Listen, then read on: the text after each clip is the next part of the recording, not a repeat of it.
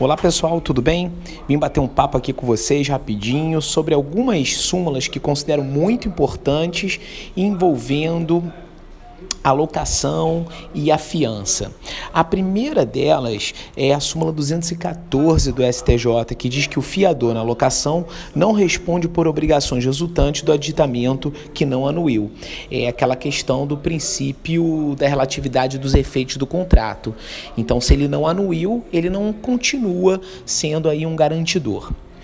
Sobre o tema e locações, porque o tema do nosso podcast é sobre fiança e locações, a súmula 335 é de grande relevância, que diz ser válida a cláusula de renúncia à indenização das benfeitorias e o direito de retenção.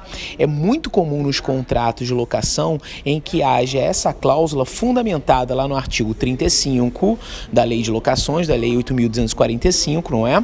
E a súmula 335 do STJ, afastando a indenização pelas benfeitorias e o direito de retenção. Bom, vamos imaginar que você esteja pelo lado do locatário.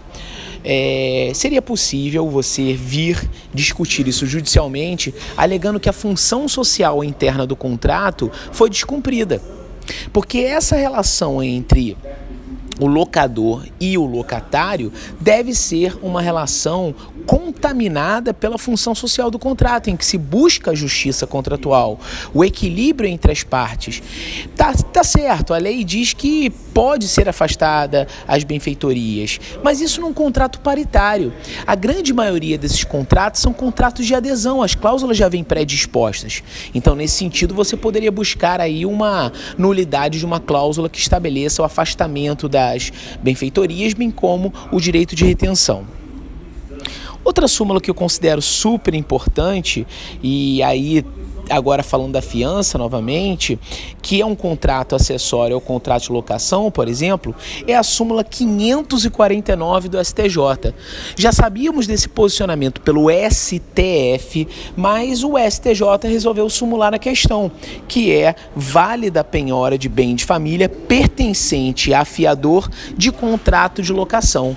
Muito se discute que isso se fere o princípio da isonomia, se fere aí a questão do direito da moradia, mas isso é sumulado, súmula 549 do STJ, e por isso eu vim bater esse papo aqui com vocês mesmo que rapidamente aqui no nosso podcast, te convidando lá também no meu site, no cristianosobral.com.br, www.cristianosobral.com.br, o meu blog também, que é o blog.cristianosobral.com.br e as, me, as, minhas, minhas redes sociais, eu quase que não sai, que deu uma gaguejada, não é?